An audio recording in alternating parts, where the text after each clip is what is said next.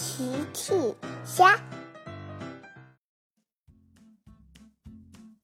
小朋友们，今天的故事是托马斯来到邮局当邮递员。今天的故事里，小乌龟最后还有一封信是要送给谁的呢？评论里告诉我吧。玩具小镇有一个邮局。大象哥哥不仅是邮局的局长，还是邮递员。他每天都要接收很多很多信件和包裹，忙得不得了。我得招聘一名助手才行了。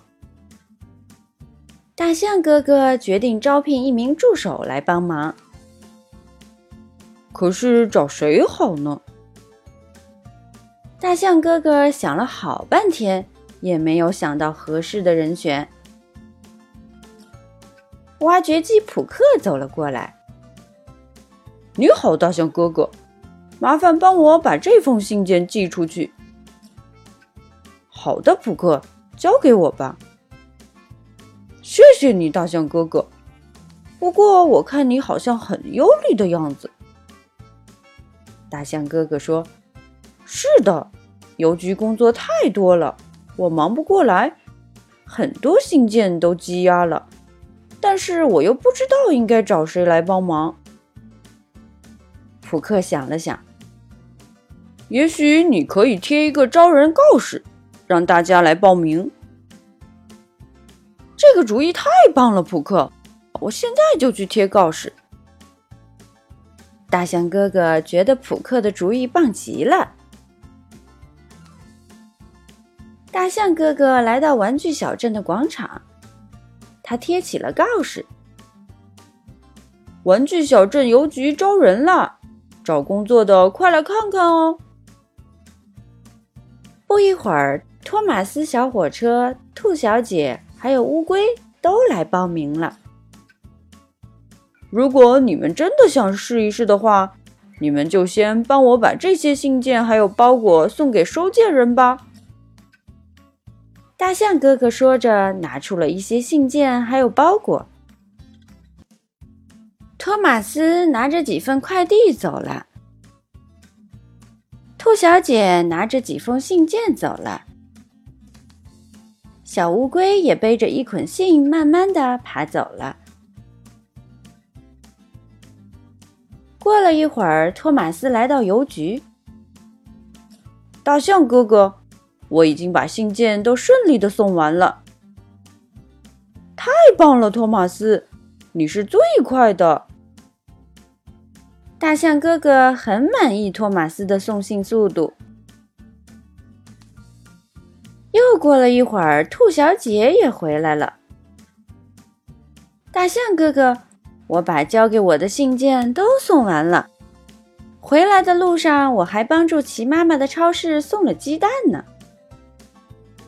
非常好，你有一颗乐于助人的心。他们又等了一会儿，可是他们左等右等也不见小乌龟回来。托马斯说：“小乌龟本来就爬得慢，它不适合做邮递员的工作。”托马斯觉得小乌龟不适合做邮递员的工作。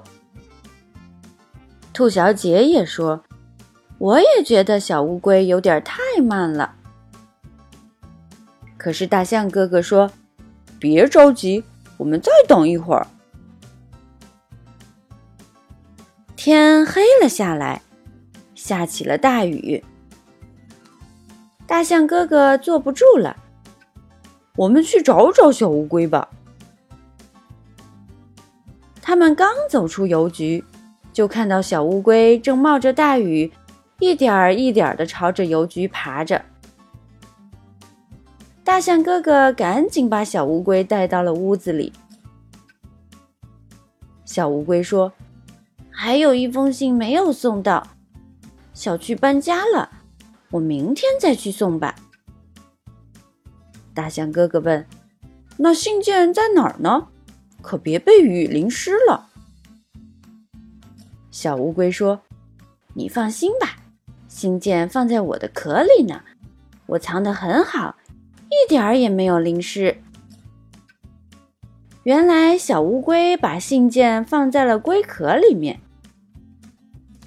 大象哥哥说：“哦，这就好，你办事很认真负责。你被草丛邮局录取了，你现在已经是一名光荣的邮递员了。”真的吗？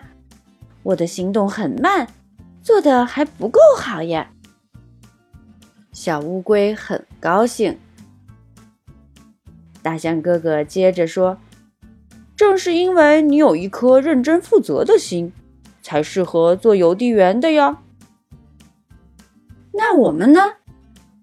托马斯和兔小姐问。大象哥哥回答：“你们，你们也被录取了。托马斯负责送包裹，兔小姐负责送快递。”大家都开心的欢呼了起来。小朋友们，用微信搜索“奇趣箱玩具故事”，就可以听好听的玩具故事，看好看的玩具视频啦。